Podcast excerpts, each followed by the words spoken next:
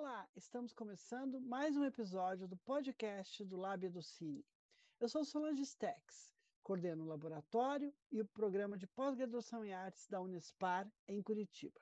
Este episódio faz parte do projeto realizado com recursos do Programa de Apoio e Incentivo à Cultura da Fundação Cultural de Curitiba e da Prefeitura Municipal de Curitiba. Oi, gente, meu nome é Sabrina Trentin. Hoje eu estou com uma convidada muito especial, a Marília Franco.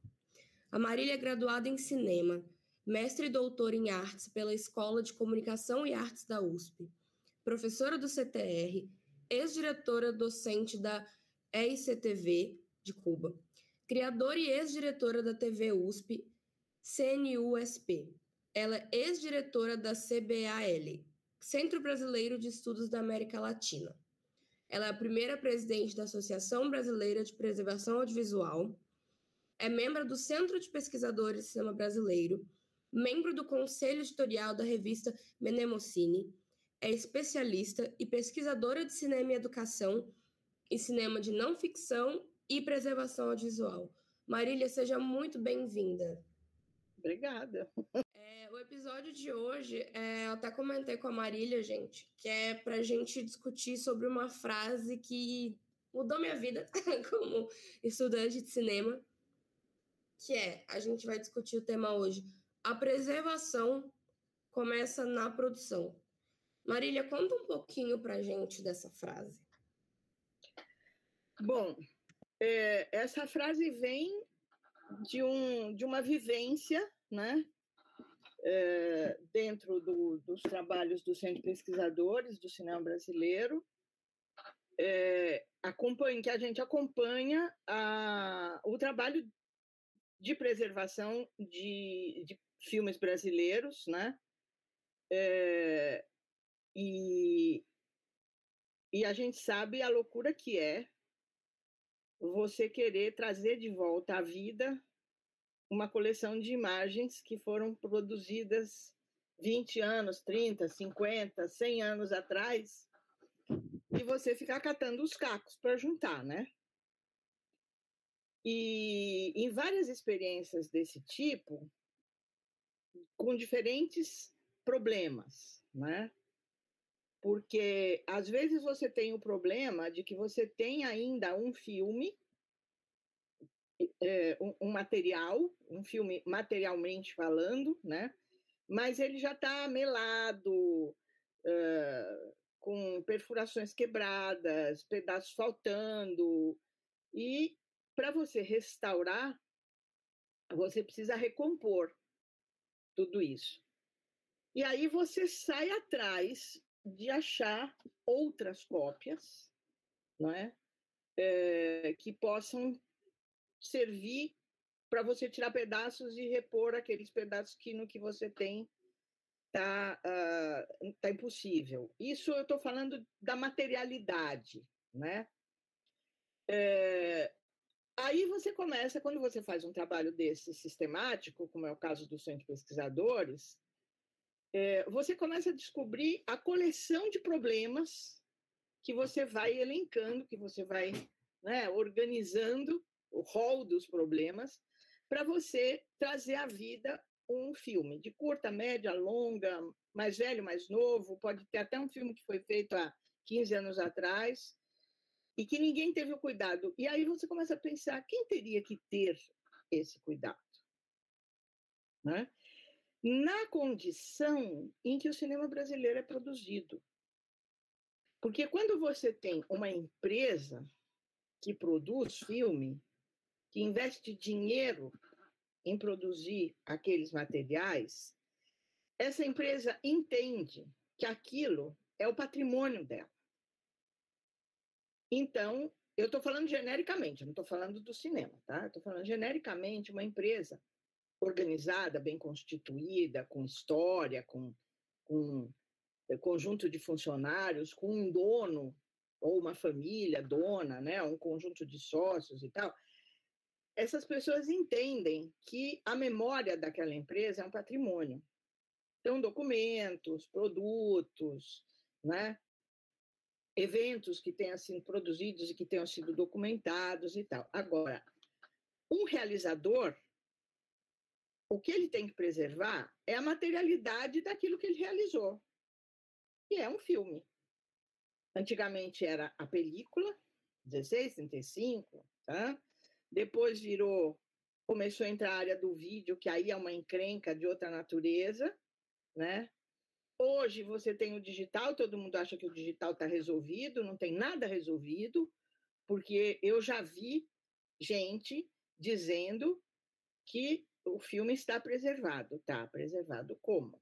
Ah, eu tenho um DVD. Ah, tá. Esse DVD roda em que sistema? Ah, é. Entendeu? É, é, em que software as coisas foram produzidas para você botar em que máquina que tem aquele software para você poder ver. Né? Porque quando Sim. era 1635, tá lá o bichinho redondinho, enroladinho, né, no seu carretel, você pega o projetor correspondente e projeta. Vai estar tá arrebentado, vai ter perfuração quebrada, vai ter pedaço com turex mal colocado, coisa assim, mas de um modo geral está lá. E você olhando assim, você vê fotograma e consegue descobrir que filme é, se não tem nenhum papel colado ou um, tá, tá dentro de uma lata sem rótulo, qualquer coisa assim. Que isso é super comum, isso que eu estou falando aqui, tudo é super comum no ponto de vista da preservação.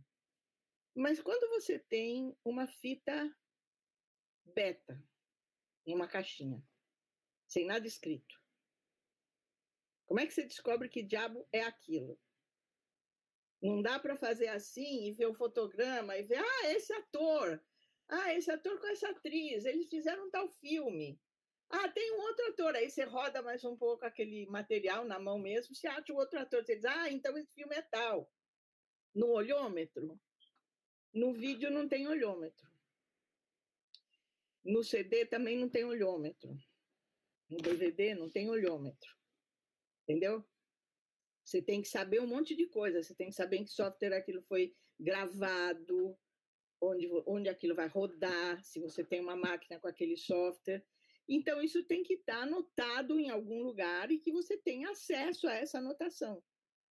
Ou isso está anotado, você, você tem o DVD, vamos dizer assim, tem um DVDzinho, está enfiado dentro de um envelope, e naquele envelope está escrito filme tal, é, gravado em tal sistema, assim, assim, assim, aí você diz, ah, que legal, vai lá atrás de ter esse, uma máquina com esse sistema, roda e descobre.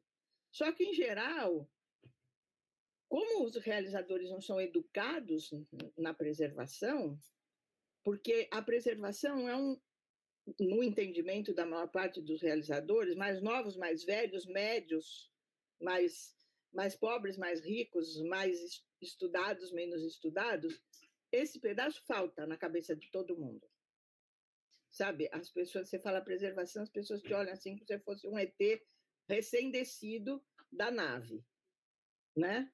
É verdade, é verdade. Então, quer dizer, eu tô, eu tô fazendo essas brincadeiras de ET recém-nascido e tal, porque eu tô querendo mostrar para as pessoas, conscientizar as pessoas de que a preservação é um ato complexo, que que é permanente, inclusive.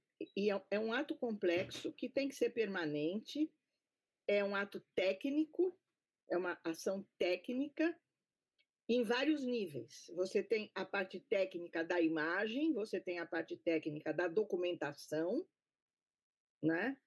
É, você tem a parte técnica do suporte. Então, a, em qual suporte aquela imagem está gravada? Em película, em DVD, em Hi8, em Super 8, em Betacam, entendeu? Em formatos digitais que já nem existem mais. Então, quando você pensa na preservação de um material audiovisual, não quero falar de filme aqui, quero falar de um produto audiovisual, que aí abrange todos os sistemas, né?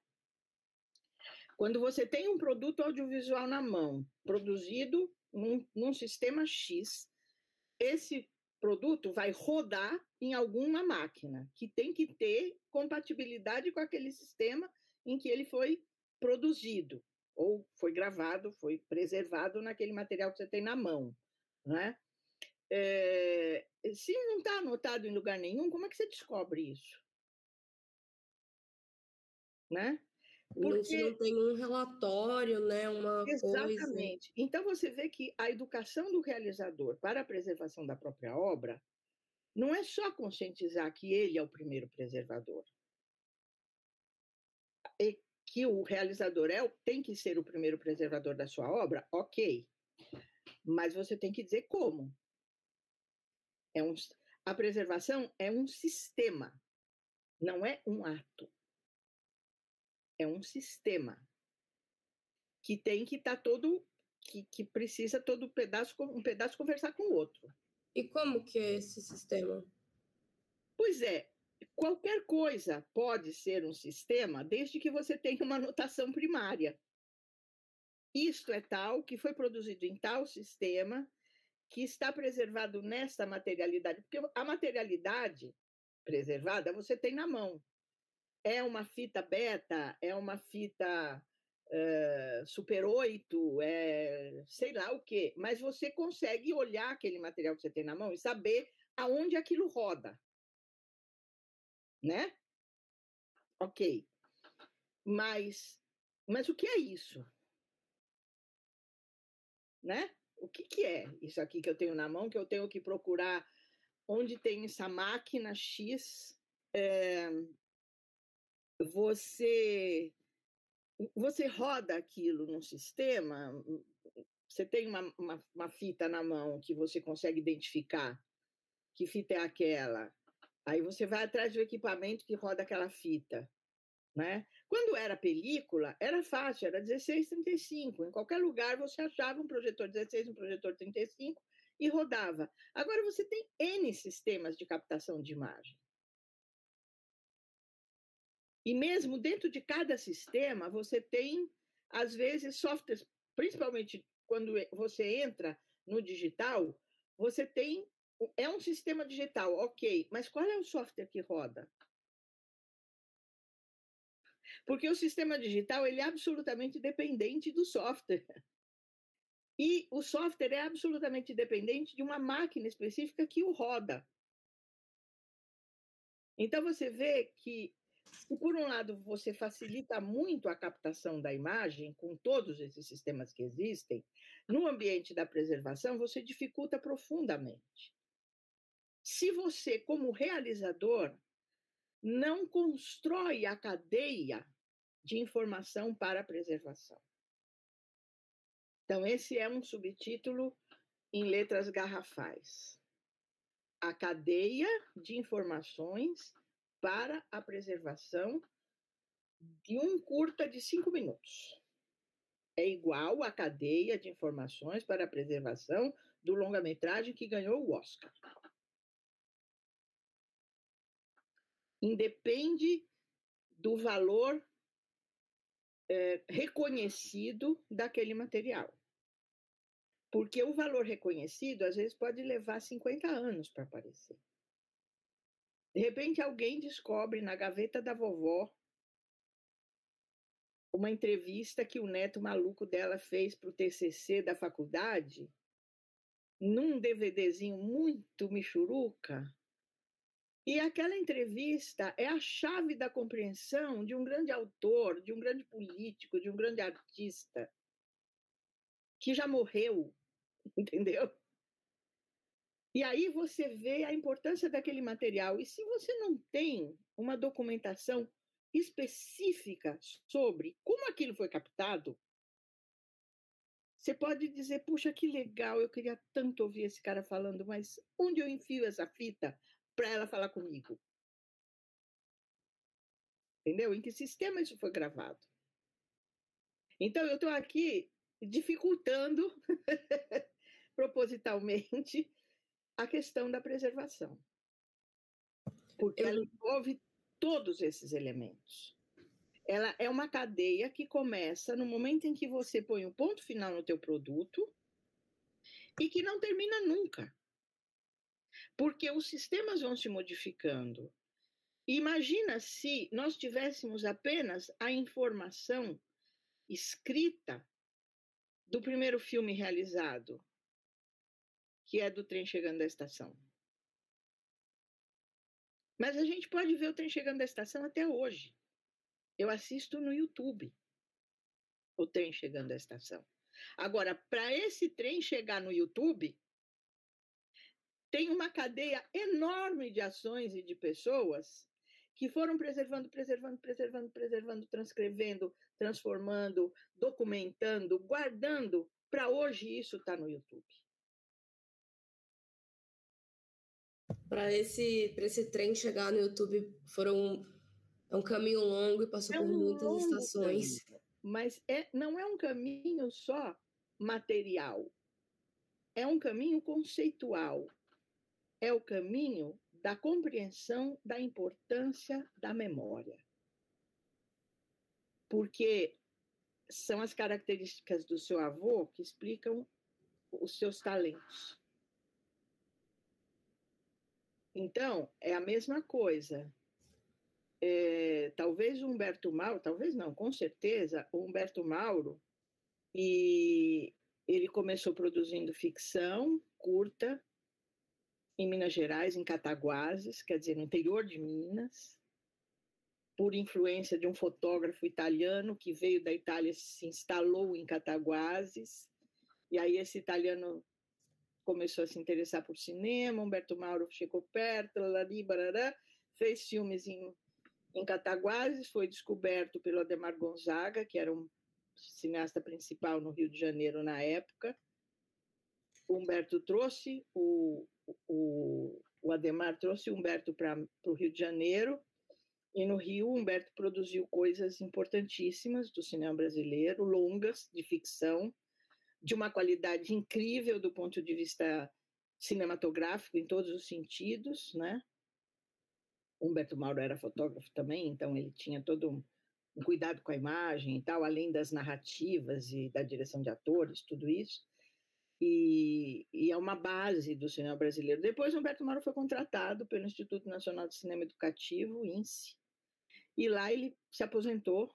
Eu tive a alegria de conhecê-lo pessoalmente, assisti o último filme que ele fez, que foi o primeiro filme colorido que ele fez na vida, primeiro e único, chama Carro de Bois. Eu assisti a cópia acabada de chegar do laboratório sentada do lado dele. Foi quando eu o conheci. Eu também sou peça de museu, viu? Já sou peça de museu com muita honra. Mas que honra esse relato que você contou aqui. Pois é. Eu estava no Rio, eu estava justamente fazendo uma pesquisa sobre cinema e educação, eu estava lá no Instituto Nacional de Cinema, vendo o acervo né, de cinema educativo que tinha lá, que era grande parte era a produção do Humberto Mauro, e alguém veio me avisar, ele já estava aposentado, não estava mais lá, e alguém veio me avisar que ele estava lá porque ele tinha ido para assistir cópia zero desse último filme que ele tinha produzido, que era o Carro de Bois. Ele tem dois carros de bois nessa, nesse acervo né, do, do INSE, um preto e branco, que ele fez logo no começo, que ele entrou para trabalhar lá, ele trabalhou lá, sei lá, uns 20 anos, ele tem uma produção gigantesca de filmes educativos, filmes para a educação. Porque Humberto Mauro não fazia filme educativo, ele fazia cinema. É, mas era uma, uma forma tão. Tudo que ele fazia era tão bom, né? Que aí você usava para educação, mas não era um filme didático chato, que dizia assim: a verdade é blá blá blá. Não. Era um, uma narrativa sobre um assunto que você assistia e nunca mais esquecia. Nada mais educativo do que isso, né? Sim. Já então, tem mais de 100 anos, né? Porque ele começou a fazer na década de 20 do século sim, passado. Sim, sim. É, e ele tem uma, quali uma quantidade, ele, ele filmou vários contos importantes da literatura brasileira é, que ele representou diante da tela e tal. É, são coisas maravilhosas que tem, é um acervo enorme, está lá no Rio. E eu tinha ido lá, estava fazendo pesquisa, e eu tinha ido lá para ver esse material, para retomar conhecimento desse acervo e tal. e alguém veio me avisar, disse, ah, Humberto está aí, ele veio assistir a, o o, ele veio assistir a cópia que acabou de chegar da líder do último filme que ele produziu aqui, que era o Carro de Bois Colorido. Você quer ver? Falei, claro, né? Aí eu fui para a sala de projeção, me apresentaram a ele, explicaram quem eu era tal. Aí ele falou: "Você está aqui do meu lado, vamos assistir juntos", tal. Naquela época eu não tinha celular, eu não podia gravar, fotografar essa cena, entendeu? Mas eh, eu tenho ela aqui. Se der, o dia que conseguirem plugar um negocinho aqui, um chipzinho aqui e gravar, é. Eu vivo falando isso porque eu tenho tanta imagem na minha cabeça que eu falo, gente, precisa descobrir um jeito de gravar. Ai, eu falo o contrário, que eu queria conseguir capturar as coisas com os meus olhos. Hum, que eu não, é. não, não vi lente ainda que captura igual os meus olhos. Ah, pois é, então, mas o que captura nos seus olhos está reservado aqui. Ah, sim. Então, a hora que gravar aqui vai ser através dos seus olhos. É, tá na nossa cabecinha. Na nossa cabecinha. Então, é, eu, eu me interessei já dentro do curso de cinema da ECA né, do qual eu sou aluna da primeira turma. Eu sou a única mulher da primeira, que se formou na primeira turma. Caramba! Nove homens e eu. Ah, eu sou, a, eu sou a Luluzinha de nascimento. Sempre no clube do Bolinha me metendo. Ai, mas deve dar uma dor de cabeça, né? Só tem homem em volta. Ah, eu nunca liguei muito para isso, não, sabe? Eu tinha dor de cabeça quando eles tinham os ataques de babaquice masculina deles, é. que eu imediatamente botava o meu dedinho na ponta do nariz e dizia: olhe lá! olhe lá! E não, é, é, esse machismo é impressionante. Vou contar um caso aqui. Eu era eu era aluna da primeira turma, né? E quando eu estava, acho que no começo do terceiro ano, eu fui contratada para trabalhar. Eu sempre, desde que eu entrei lá no primeiro dia de aula, que o professor Rudá de Andrade, que foi um dos criadores do curso, eram dois professores criadores do curso, o Rudá de Andrade, que é filho do Oswaldo de Andrade, e o Paulo Emílio Salles Gomes, né? Então, é, na primeira aula que, que nós tivemos, né, o Rudá perguntou para todos os alunos por que, eles estavam lá. Né? Ah, eu quero ser fotógrafo, eu quero ser diretor, eu quero isso, eu quero aquilo, eu quero ser o, o novo sei lá quem, entendeu? Orson Welles e tal. E aí eu falei assim, eu quero estudar as relações entre cinema e educação. Aí, lógico, eu virei aquele ET instituído, né? Descido lá do planeta sei lá qual. Eu era nesse, nessa época, eu estava noivinha de aliança no dedo, então você imagina, né? A piada que eu virei. Mas eu não, não esmoreci, continuei, né? Até hoje eu estou trabalhando com audiovisual e educação. E aí, quando eu estava, acho que no terceiro ano do curso, eu consegui um emprego numa empresa que produzia filmes educativos. E eu entrei lá como roteirista e como o contato entre a empresa e o Senac, que era a, quem encomendou 12 filmes para essa empresa, chamada Futura Filmes. Era uma produtora. Então, o meu papel era um papel fundamental. Eu tinha que chegar com o pessoal da empresa, ver o tema do que eles queriam desenvolver, que eles queriam fazer o filme, que era nos cursos todos de formação profissional do Senac, né? na área de hotelaria, eh, cozinha e comércio. Eram as três áreas dos cursos que eles tinham. Então, eram filmes para esses cursos, né? E eram filmes que depois iam ser distribuídos para o Brasil inteiro, para todos os SENACs do Brasil inteiro. Então, era uma responsabilidade enorme.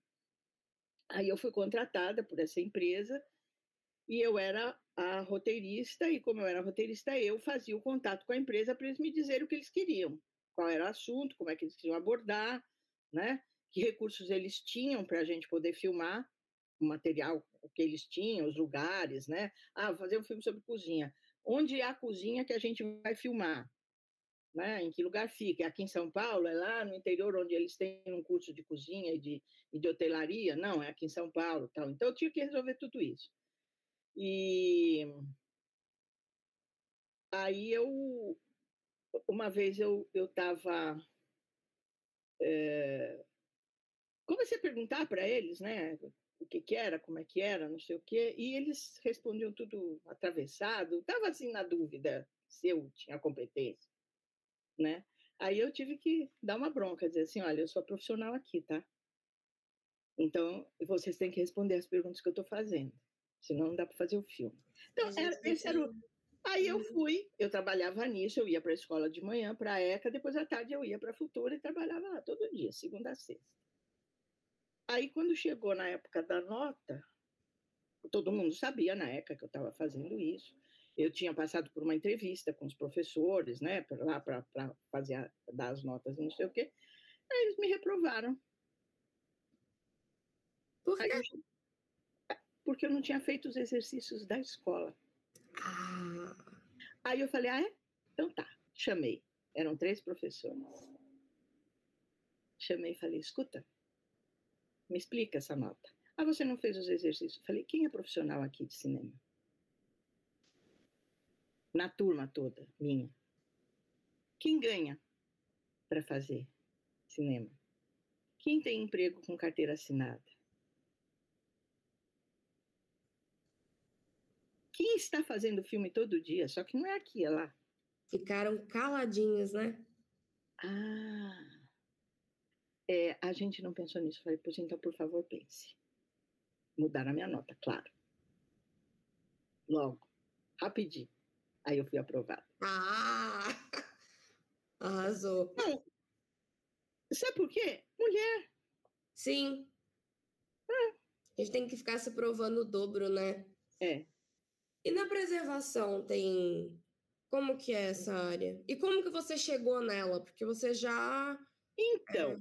Estava é, no cinema e educação. E a preservação? É, é, eu fui aluna do Paulo Emílio Salles Gomes, que é um dos criadores da Cinemateca Brasileira.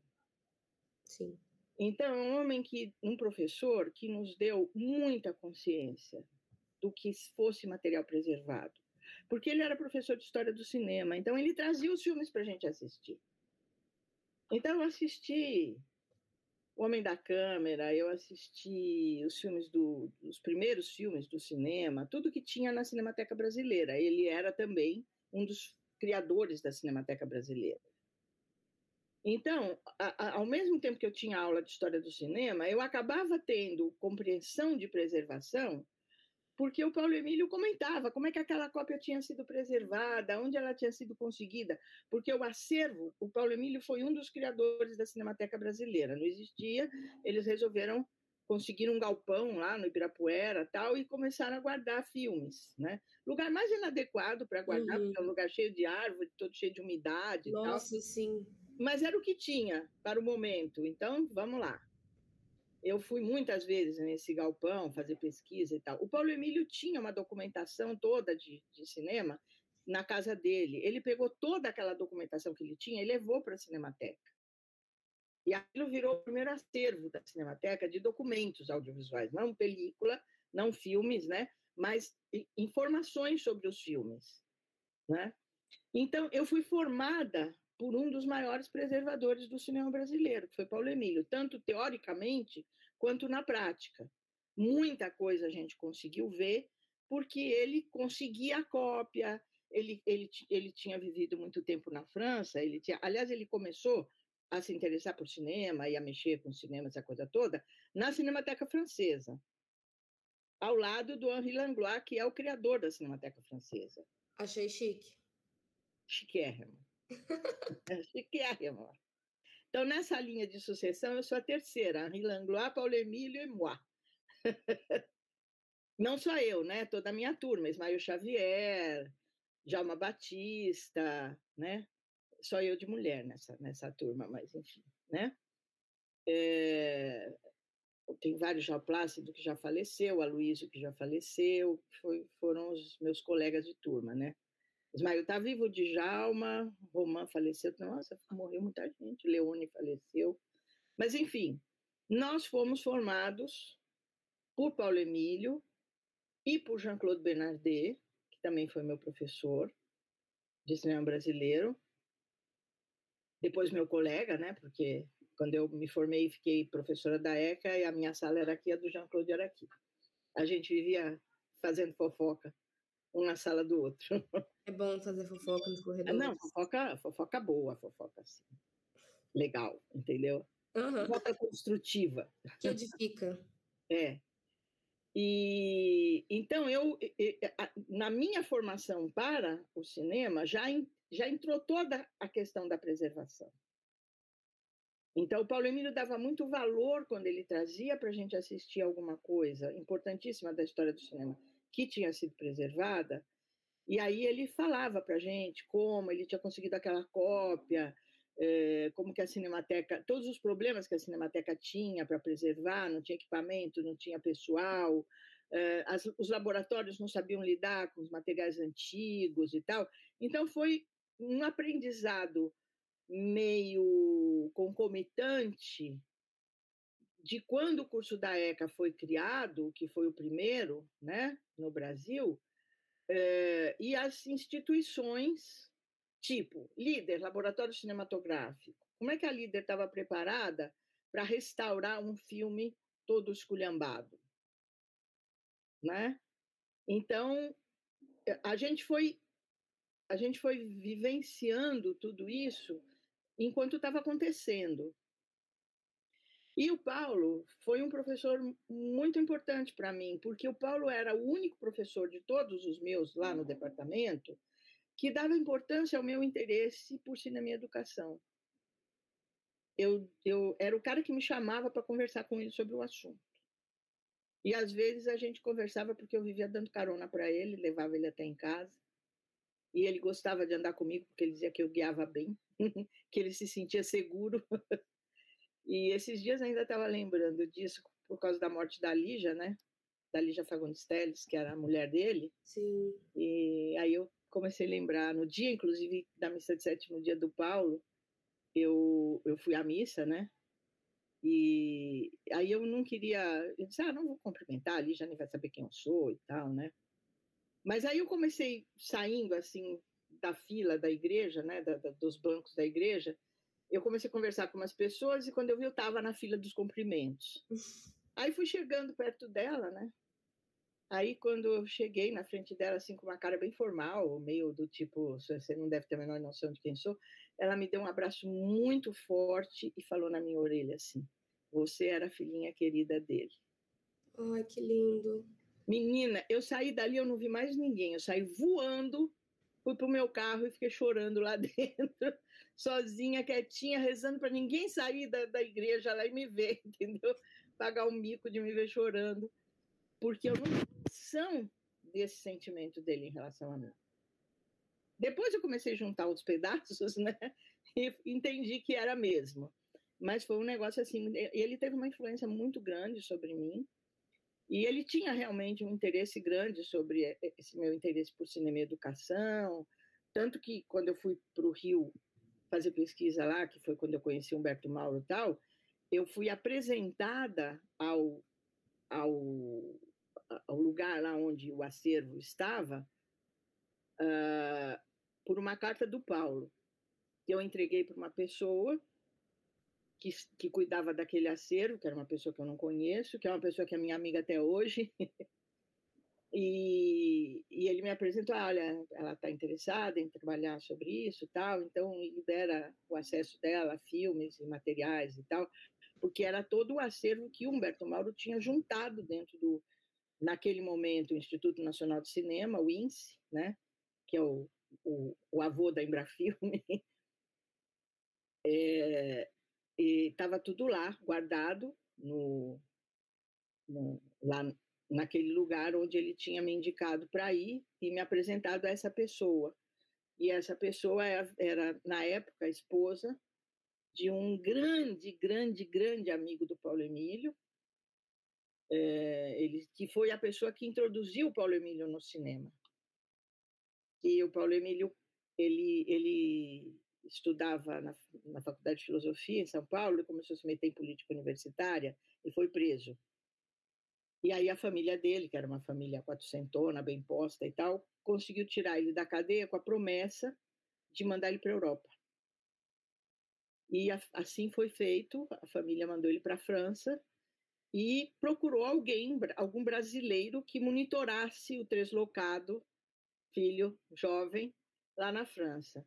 E justamente quem estava na França naquele momento, estudando outra coisa, estudando física, era um indivíduo chamado Plínio Sussequim de Rocha, que era um professor de física do, da Universidade do Brasil, e ele estava lá fazendo o doutorado dele, e o Paulo Emílio foi recomendado a ele que ele tomasse conta. E aí o que, que ele fez? Ele inoculou o cinema no Paulo Emílio e, e virou o grande mestre, grande amigo do Paulo e tal. Saiu odiado pela família dele. Não, não, não, não. Não, brincadeira. É, porque ele encontrou um, um, um, nicho de interesse, né, que, que virou depois a vida dele, a vida do Paulo Emílio, né?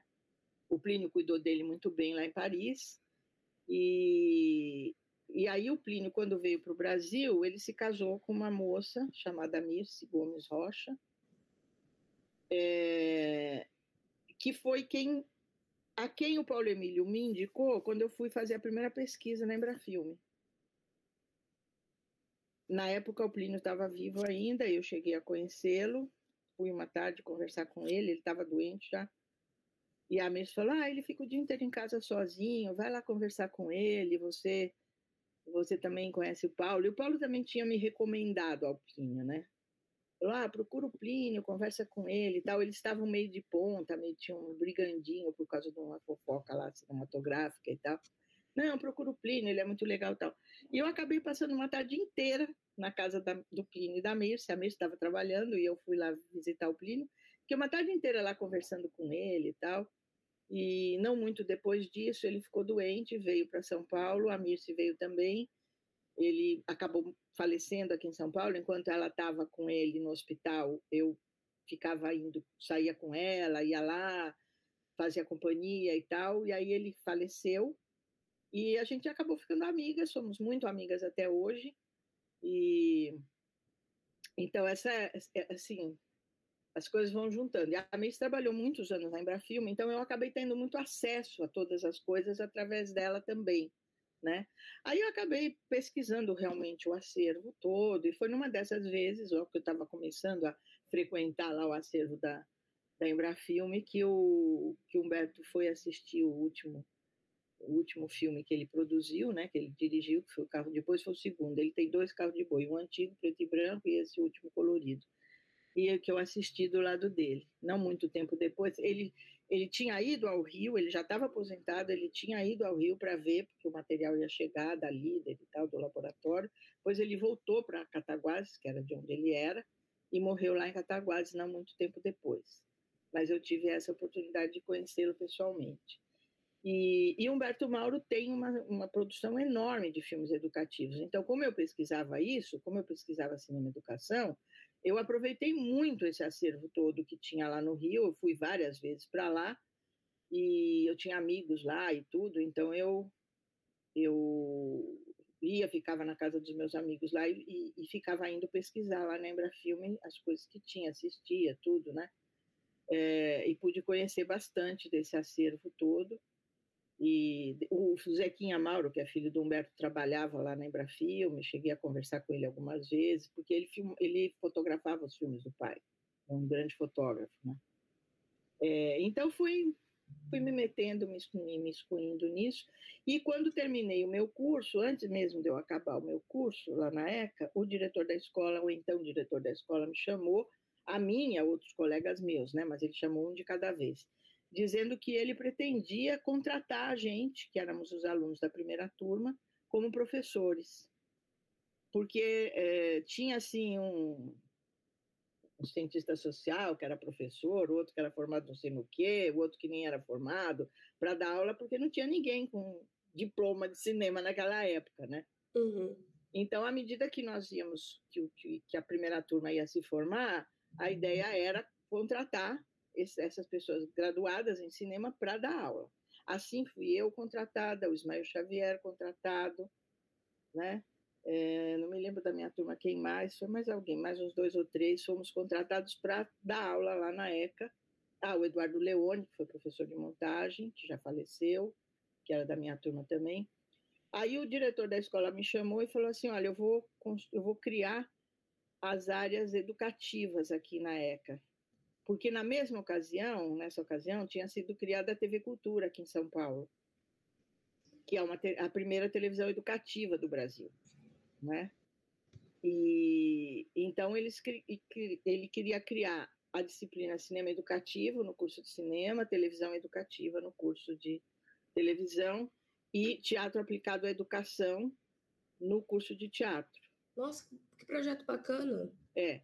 Então, a primeira turma formada na ECA, em cinema, em televisão e em teatro, já ficou dando aula, alguns já ficaram dando aula lá, porque foram criadas essas áreas novas para nós, alunos recém-saídos, né, é, assumirmos a docência. Então, eu me formei em 70, em, eu não fui contratada em 71, porque a disciplina cinema educativo só ia entrar no currículo em 72.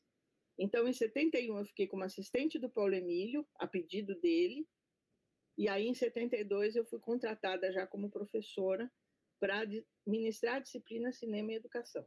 Cinema Educativo, não é Cinema e Educação.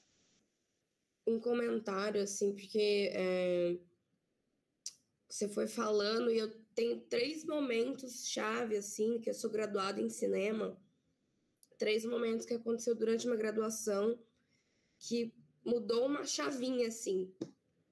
E eu, eu, eu conto eles é, não na ordem que aconteceram, mas primeiro, quando eu é, comecei a ter aulas com a Solange Stex, porque ela me deu aula de preservação audiovisual. Então, ela foi a primeira pessoa, assim, que parou e ficou horas tentando enfiar na nossa cabecinha que a gente tem que pensar em preservação. Então, a gente, a gente ia na Cinemateca, é, aqui em Curitiba a gente tem uma Cinemateca, então a gente Conheço tinha bem. aulas. Conheço bem. A gente tinha aulas na Cinemateca, porque a Solange conseguia levar a gente lá, então a gente tinha esse cuidado, a gente tinha essa pesquisa. E aí, depois, com ela, ela falou de você para mim. E quando eu escutei essa frase do teu texto, que a preservação ela começa na produção, e foi uma coisa muito básica, assim, que você explicou, que é, guardar os textos, guardar os documentos e informações acerca daquela obra que você está construindo já pode ajudar muito, né? Preservar. É uma coisa tão básica que ninguém nunca tinha me falado. nem, na, nem lá na Cinemateca. Mas aí, já nas minhas primeiras semanas de graduação, o Fernando Severo, que a gente também tem um episódio com ele nesse podcast. Ele só fez um comentário, assim, ele estava dando aula de História do Cinema 1, e ele só fez um comentário assim: ah, o que, que vocês acham que é mais fácil de preservar, película ou digital? E todo mundo, ah, digital. Aí ele, vocês têm certeza? Tem mesmo. Ele começou a falar assim das coisas que podem acontecer. Porque, claro, a película ela um material, assim, uma coisa palpável, ela pode, sei lá, rasgar, pegar fogo, se despedaçar, mas o digital, essa coisa binária, 01, 01, é muito fácil também você perder para sempre, né? Então foi ali essa sementinha que ele plantou de, de ter esse cuidado. Foram pequenos pontos muito chaves, assim, na minha graduação, e sei que também na graduação dos meus colegas. É. Então, se Imagina se todo o material do Humberto Mauro não tivesse sido preservado, a gente nem saberia a importância dele. Pois Porque é. uma coisa eu estou aqui falando de Humberto Mauro para você, outra coisa é pegar e assistir um carro de boi dele. Eu falo, ah, a velha fiar. E você comentou assim, é, sobre isso de preservar a memória, e é uma coisa que a gente sempre fala quando vai defender as artes, né? Porque a arte, a cultura é a nossa memória, mas a gente não está se esforçando nem para conseguir manter essa memória bem guardadinha, bem preservada, né? É. Não, e assim, veja bem, uma coisa é eu assistir Carro de Bois na época que foi feito. Outra coisa é assistir Carro de Bois nos anos 60, 70, quando eu sentei do lado do Humberto Mauro e assisti fim dos anos 60. Então, quando você vê carro de bois hoje, eu pego os dois carros de boi do Humberto Mauro, preto e branco e colorido, e exibo nos meus, nas minhas aulas. E o choque cultural que aquilo representa para os alunos dá uma outra dimensão do cinema. E quando eu comecei a trabalhar com cinema e educação, já existia toda uma área consagrada ao cinema e educação na cinematografia mundial. E as pessoas iam atrás de filmes educativos. Quando eu comecei a pesquisar filmes educativos, que nos consulados, na época, 1971, 72, quando eu terminei a, terminei a graduação em 70, né? Seus pais nem se conheciam ainda. é, eu comecei a ver, eu comecei a ir nos consulados e pegar filmes educativos. Gente, era tudo muito chato! Eu dizia, não, eu não quero, não é isso que eu quero fazer. Era, era tão chato assim? Era tão chato assim. Aí eu cunhei a minha frase de efeito, que é qualquer filme é educativo. Porque não é filme que é educativo. Educativo é a relação que se constitui entre você e o filme. Então, pode ter um filme de ficção mais louco do planeta que seja o filme de construção de autoconhecimento de um mísero espectador que o diretor nem nunca vai saber que existe, mas que bateu na vivência dele, na sensibilidade dele e constituiu um, um, um plano de vida para aquele sujeito. Isso é educativo. O educativo não é alguma coisa fora da pessoa. Não é uma frase que, diz o que é educativo. Educativo é a relação que se constitui entre o indivíduo e aquilo que o influencia. Com certeza. Aí eu fui procurar a origem da palavra educar, né? Educação. Eu, eu, eu meu avô, que foi quem me criou, é, que era professor de português, foi professor de português durante 40 anos. Ah, eu ele, amo português. E ele conhecia muito sobre a origem das palavras. Então, tudo que eu queria saber, eu perguntava para ele, da, o que quer dizer educação, da onde vem, né? E eu adquiri esse hábito de ir atrás da origem das palavras. Porque como ela se formou, como, ela, como se formou aquela palavra e, e o conceito que ela emana e que foi aceito e que transformou a compreensão da sociedade. Então, educa educação vem de educere, que quer dizer condução, aquele que conduz. O educador é aquele que conduz. E que conduz o quê? De onde para onde? Conduz uma pessoa das trevas à luz. As trevas do desconhecimento, da ignorância, à luz do conhecimento. Mas o que, é a treva e o que é a luz? Não está fora da pessoa. A treva é o meu não saber. E a luz é aquilo que se acendeu na minha cabeça. Segundo a minha, o meu potencial, o meu potencial de interesse por aquele assunto. Se eu não tiver interesse, eu posso aprender para a prova e assim que eu termino a prova eu, vou, eu não sei mais nada. E tem coisa que eu não preciso saber para a prova, que eu ouvi uma vez e nunca mais esqueci. Com certeza. Então, a educação é alguma coisa que tem que combinar com o educando. É o educando que captura o conhecimento. Ninguém abre a cabeça de ninguém e enfia o conhecimento lá dentro na marra. Se você não tiver propenso àquele conhecimento, não adianta. Você estuda para a prova e depois esquece tudo. Né? Todo mundo conhece esse pedaço. Estudei para a prova e não sei mais nada. E depois nunca mais lembra. Nossa, quanta uhum. coisa, né? É. E tem coisas assim, você ouve na aula, você ouve o professor falar uma frase e nunca mais você esquece. Isso te marca para sempre. Te marca e, e te dá um caminho, te conduz a um caminho. Sim. É por isso que apesar né, de ser tão difícil nesse país ser educador, é uma é uma ocupação tão bonita por causa disso, né? Você pode mostrar o caminho para várias pessoas, assim como é, a Solange mostrou, com Paulo Emílio é. mostrou para ti. O, o educador tem que saber observar o educando e respeitar o interesse do educando. Se ele se interessou, eu dou uma matéria que tem um monte de temas. Eu tenho três alunos que se interessam por esse pedaço, quatro por esse, esse pedaço ninguém se interessou, entendeu? Porque tem que haver um casamento, tem que haver um, uma coincidência de sintonia, né? Entre o, o conhecimento construído e o indivíduo que está recebendo aquela informação. Porque ela primeiro é informação, depois ela vira conhecimento. No momento que você assimila, compõe com todo o resto que você tem dentro de você e, e aquilo passa a ser seu, né? Então, é em função de entender a educação dessa maneira que eu construí essa frase: cinema, qualquer filme é educativo. Porque a educação é aquilo que te interessa. E aí tem um elemento muito importante: o cinema é educativo por excelência, qualquer filme, portanto, qualquer filme é educativo. Por quê? Porque o cinema é um lugar de contar histórias.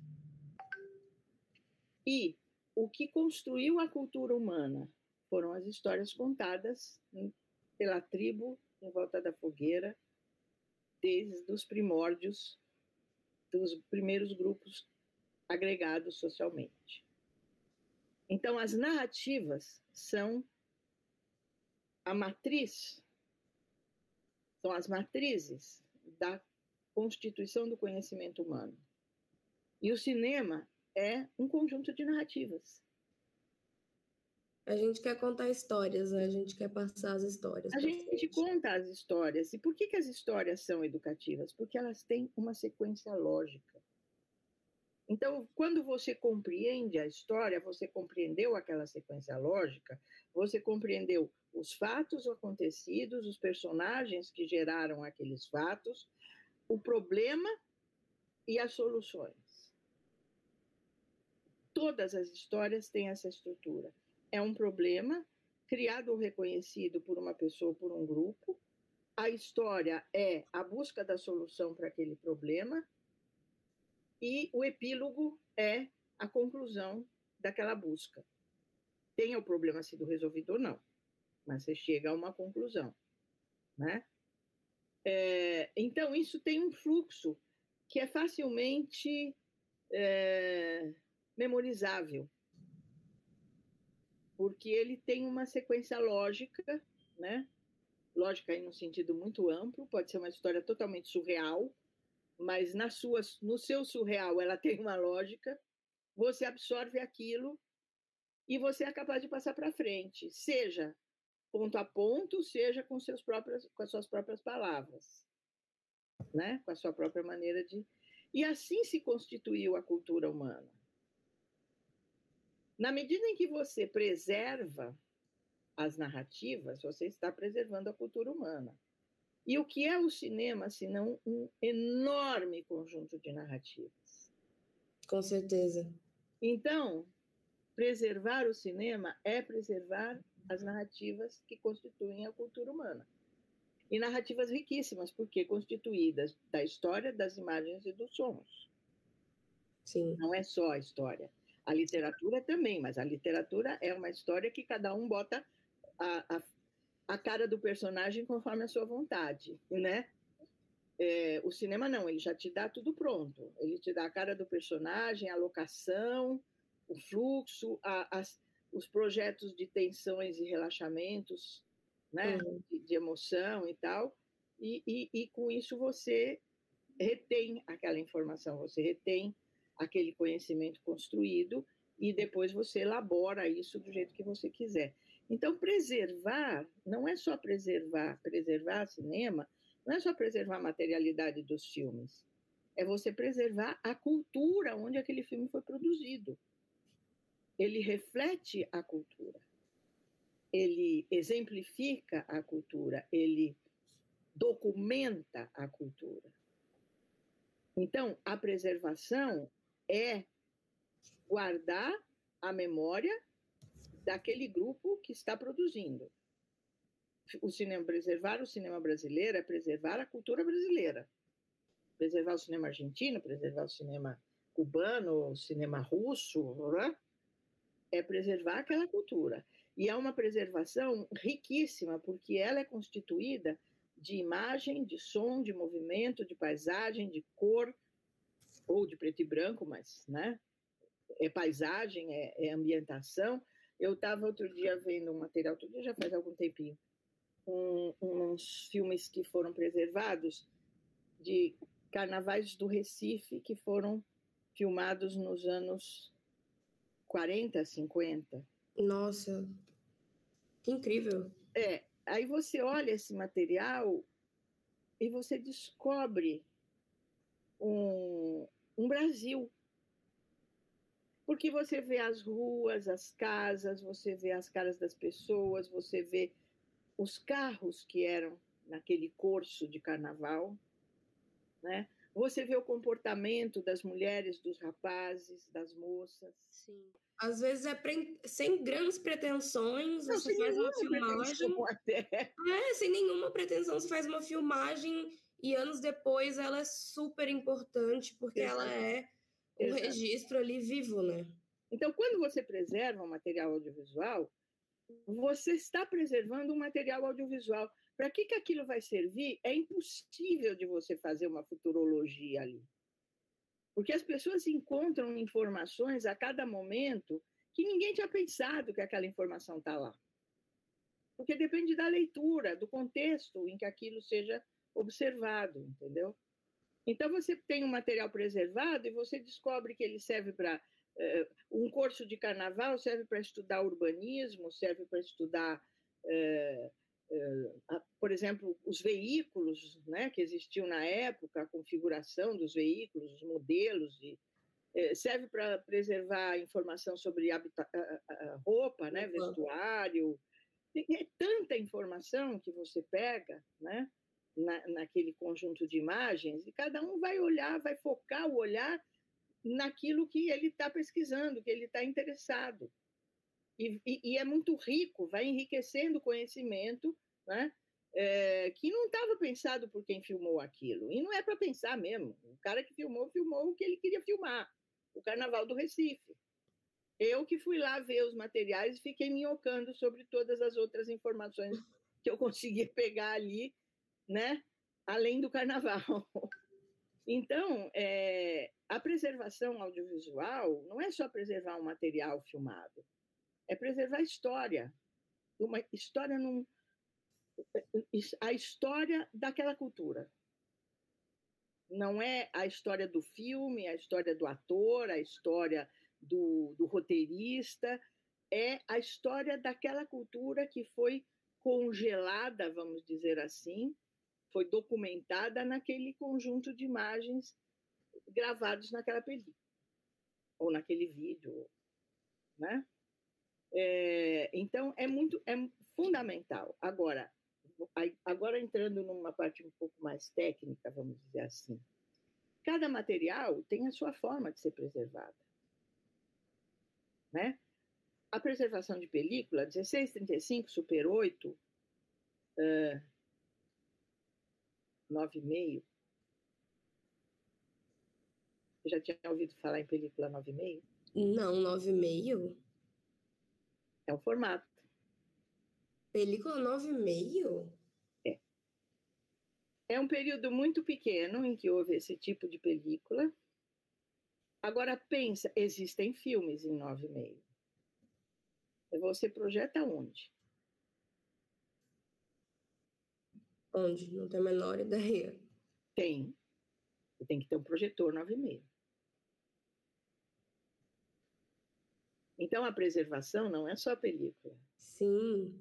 Eu ainda acho mais delicada ainda a questão do digital, porque como você comentou, é. você não vê nada. Então, de novo a gente volta naquilo da documentação. Se você não registra em algum lugar, ai, o formato é tal, a plataforma é tal. Agora, se você se deparar com projetor 9,5 na sua vida, como você vai saber que ele é 9,5? Eu não tenho a menor ideia. Mas é muito fácil. Como? Porque a película 9,5 tem a perfuração no meio da película. ah, eu lembro dessa lindeza. Então, quando você achar um projetor esquisito, que tem os, as, as garrinhas no meio da roldana, é um projetor 9,5. então, você Mas... vê o nível de detalhe de informação? É muito, é muito detalhe. Se você não tem isso sistematizado num ato de preservação, isso vai se perder. Eu já sou uma geração de cabelos muito brancos, que ainda sabe o que quer dizer isso. Quer dizer, eu não cheguei ainda na fase do Alzheimer para não ter ideia do que eu estou falando. Eu ainda sei, ainda tenho memória, ainda tenho apreço a tudo isso e a saber tudo isso, entendeu? É, até por um exercício profissional, como professor, eu sou obrigada a saber as coisas, né? É, mas tenho curiosidade também, muito curioso, muita curiosidade. Então, a Cinemateca de Curitiba tem projetor 9,5. Então, é só dar uma olhadinha lá e ver. Eu não sei se ainda está do mesmo jeito, mas tem uma vitrine de projetores assim, quando a gente entra, não pela sala de projeção, quando a gente entra para para parte de, de, de, administração da Cinemateca, uhum corredor, assim, tem uma vitrine com um monte de coisa, tem um projetor 9,5 lá. Pelo menos a última vez que eu passei por lá, eu vi esse projetor 9,5 lá com, a, com o, a perfuração, né, as garrinhas para pegar a perfuração no meio do, da roldana que roda o filme. Fiquei curiosa, vou ver de dar uma passada lá, porque Vai realmente. Dar uma passada lá, ver se ainda está. Pergunta para a Solange que ela deve saber. Marília, eu, a gente infelizmente passou do horário, vou ter que encerrar. Ah, tá bom, ok mas é, queria te agradecer super. Valeu? Ficar, valeu super, eu poderia ficar duas, três horas. não, não, me, não me seduza, porque se você ah! eu falo quatro horas seguidas. Vamos marcar, então. Quando você quiser. Sério, de verdade, uma, uma honra. Estou toda metida. Passei uma hora com Marília Franco aqui me dando uma aula sobre preservação audiovisual. Muito obrigada, Marília, por ter aceitado o convite, por Imagina. estar aqui comigo, por compartilhar todo esse conhecimento. Muito obrigada mesmo. Quando precisar, estou às horas. E esse foi mais um episódio do Lábio do Cine. Aproveite e nos siga nas redes sociais. Acesse o nosso site www.labiodocine.org. Lá você encontra informações a respeito do nosso trabalho. Compartilhe esse podcast até o próximo episódio.